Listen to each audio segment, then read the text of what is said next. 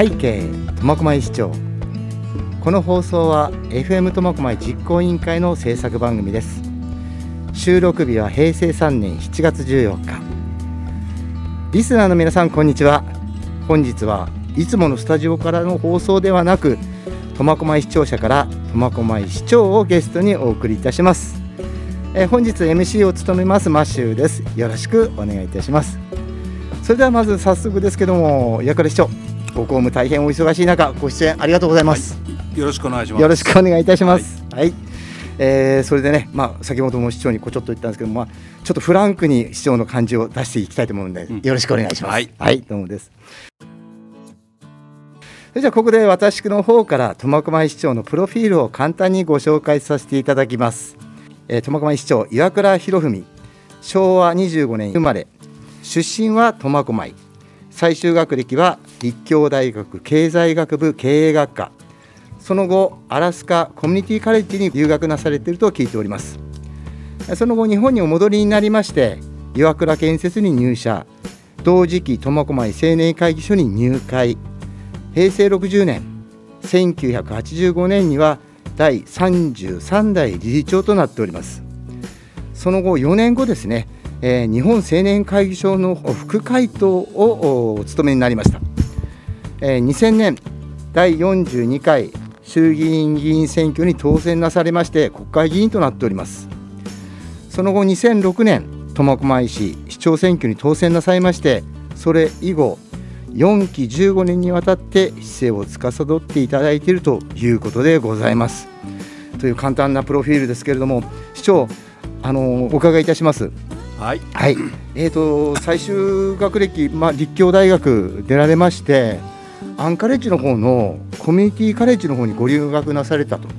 このいきさつとかその考えっていうのはどういう、ね、まあ、亡くなった兄が、はい、あのいて、まあ、兄の勧めでですね、は大学卒業してすぐ、はい、当時今カタカナで株式会社岩倉当時は岩倉組と言ってましたが、うんアンカレッジに合弁企業を持ってまして、あのサウスセントラルティンパーという会社、うん、えー、木材をですね、うん、あの原木のままあの輸入できないので、はい、現地で半製品にして、キャンツって言ってるんですが、はい、半製品にして日本に持ってくる、はい、まあ、その会社があったんですね。えー、で、まあ、あのそういうご縁があったもんで、えー、まあ、英語の会話をするのにですね、えー、えー、行けっていうことでまあ、僕もあの一回チャレンジしてみたいなとい。うことで、はい。はい、まあ、一番北海道から言うとアラスカって一番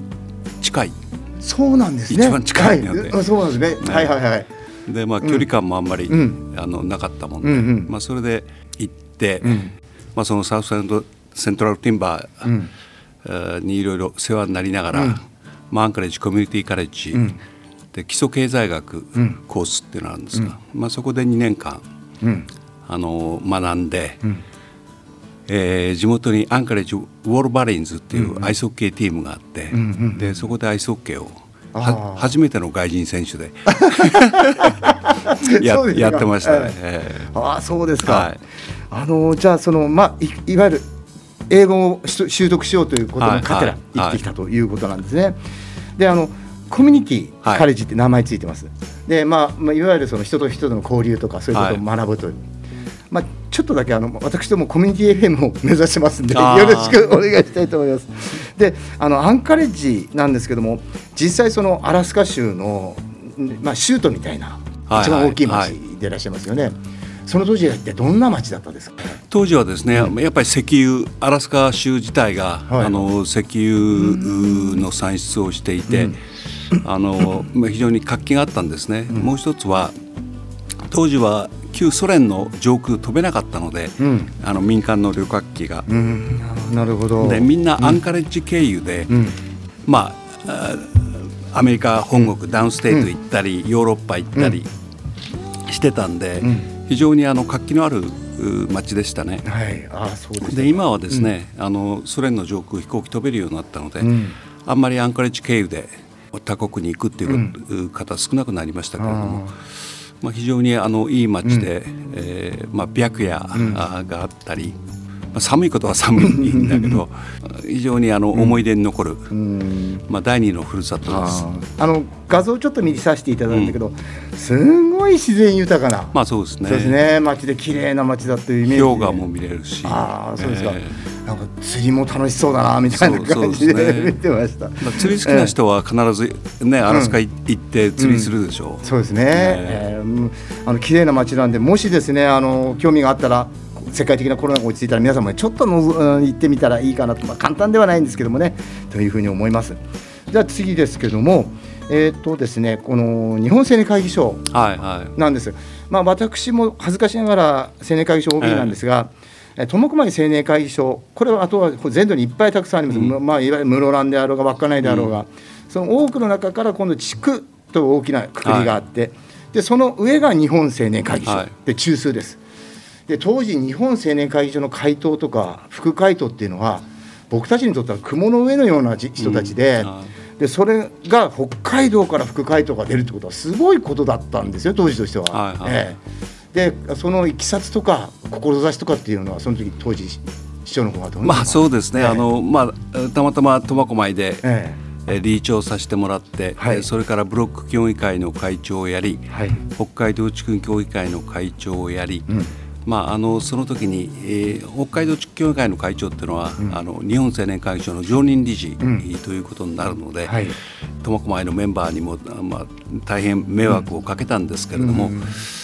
結果として副会頭に指名をされ、まあ、1年間ですね貴重な、あの経験をさせてもらいました、ただ、まあ、さっきも言いましたけれども、必ずあのセクレタリーって言って、えー、僕がどっか行くと必ず、ね、あのメンバー何人か世話役でついてもらったり。まあ、本当に迷惑かけたなというふうに思いながら、まあ、僕にとっては非常に素晴らしい経験ができた1年でした。あのこれはですね一応歴史ですね、苫小牧にとってはその青年会議所また北海道にとっても歴史だと思います。えー、そういうことが、ね、あるっていうのは僕たちにとってはその当時誇りに思ってました、えーまあ、この青年会議所皆さんで、ね、あまり知らない方もいらっしゃるかもしれませんが非営利団体で若い経営者たちが一生懸命頑張っておりますのでご理解のほどよろしくお願いしたいと思います。それではですね、えーとまあ、市長大好きだったアイスホッケー、うん、ねですねでこの苫小牧このアイスホッケーのチームを持ってる都市なんて日本に何個もないわけですよね。でその中でオージーイーグルスっていうのが長年歴史を刻んでまいりました。でこの度ですねオージーイーグルス王子企業を離れてえクラブチームレッドイーグルスということがあります。はいはい、まあ、これからいろんな、まあ、困難もあればいろんなこともあると思うんですが、うん、どうでしょう市長個人としても市長としてもどういうふうに後押ししていこうという気持ち？ありますか、まあ、そうですね、うん、やっぱり苫小牧という町は日本のアイスホッケーの歴史を作ってきた、うん、町なので、うん、えー、まあ、これからもですねやっぱり苫小牧がトーンダウンすると、日本のアイスホッケーが持たなくなるとい。う、はい、まあ、宿命を帯びた、はいあ町です、はい、で苫小牧は昔からまあ雪が少なくてスキー場がない町ですから、はい、やっぱりスケートの町として、はい、えー、今日まで来ているし、はい、小中学生の冬の、ね、成果も、うん、うちはスキーじゃなくてスケート なので。うん。まあ、そうしたご縁があってですね、うん、でまあ、オージーイーグルスが、まあ、今回初めてクラブチームか、うん、まあ、これは他の競技もみんなそういう方向に行ってますから、まあ、当然の流れだというふうに思っています。ただここで、まあ、やっぱり選手一人一人がですねしっかりモチベーションを持って、で目標に向かっていけるようにするには、レッドイーグルスの会社もそうだし、えーまあ、ビッグスポンサー OG 選手はじめスポンサーがいる、それと同じようにですねやっぱり地域全体町全体でですねえー、その選手が思い切って、うん、えー、活躍できるためにやっぱり応援、うん、サポート、ね。はい、という行為がですね、はい、必要になってくるので、はい、まあ、引き続き、えーまあ、レッドイーグルスとはあの協定を結びながら、まあ、市ができることは何でもやるベストを尽くすというふうに考えていますので、まあ、なんとかあの選手の皆さんそしてチーム全体がですね、まあ、クラブチーム化によってバージョンアップしたと言えるような次のシーズンね、うん、期待したいなと、まあ、初めてのシーズンになるんでね、期待したいなと思います。はい、はい、えー、まあ、いわゆるスポーツ宣言都市である苫小牧、の中の貴重なアイスホッケーチーム。ということで、はい、市民の方にもですね本当にね理解してもらってでね思いましたのは私ももう苫小牧で生まれたわけではないんで、うん、初めてあのアイスホッケー見に行った時の驚き。あの迫力とスピードと、うん、それからフェンスにぶつかる音と、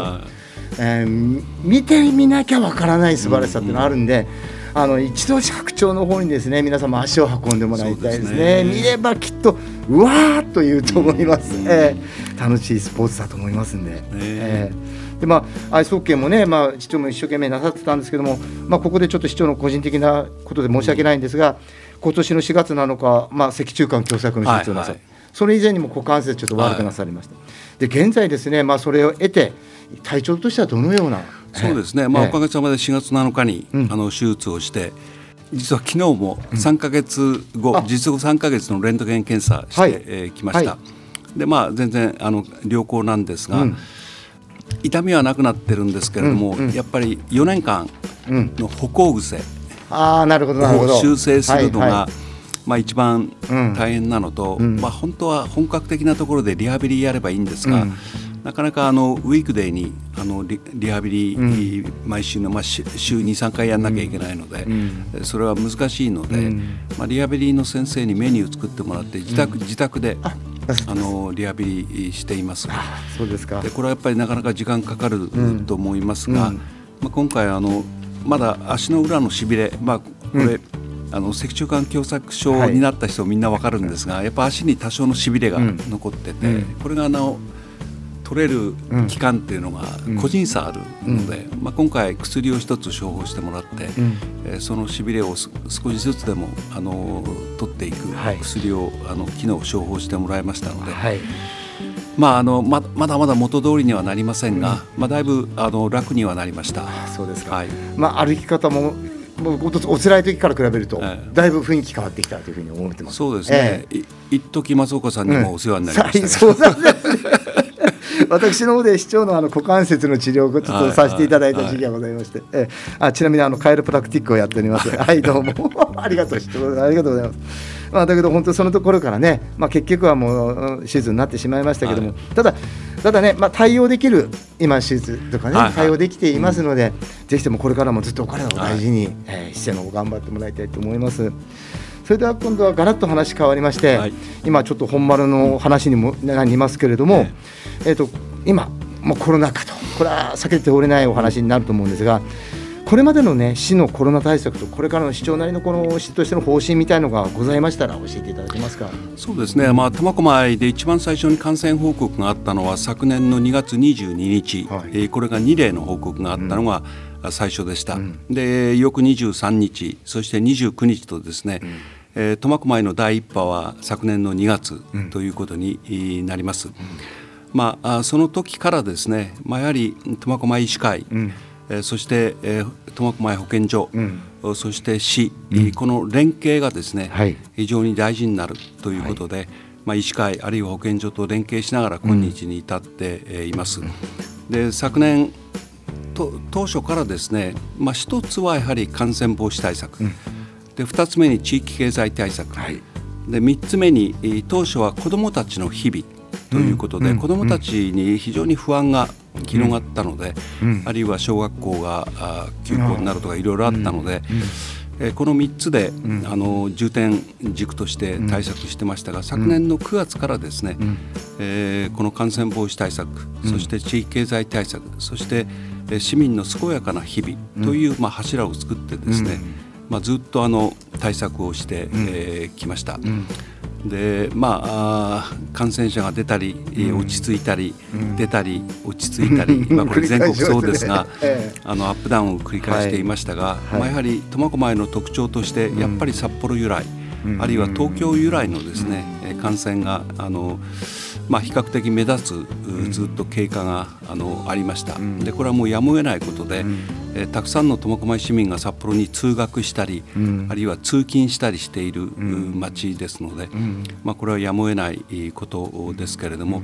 まあ、しかし今は少しずつまあ落ち着いてきています、まあ、同時にですねワクチン接種も、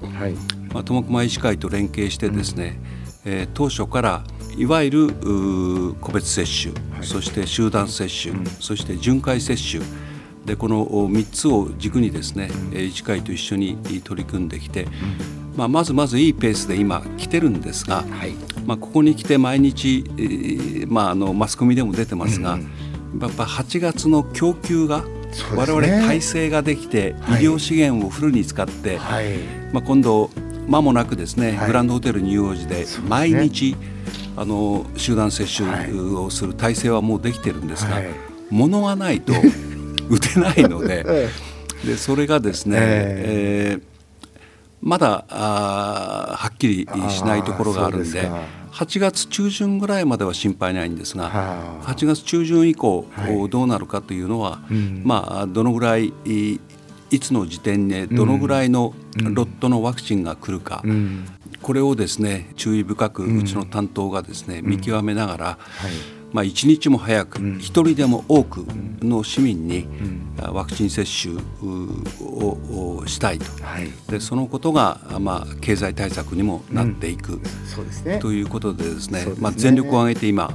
最優先事項として、はい、まあ、コロナ対応しています。はい、ありがとうございます。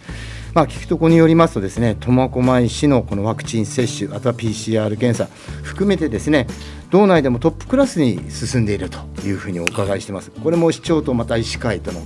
連絡、保健所の努力かというふうに思いますのでね、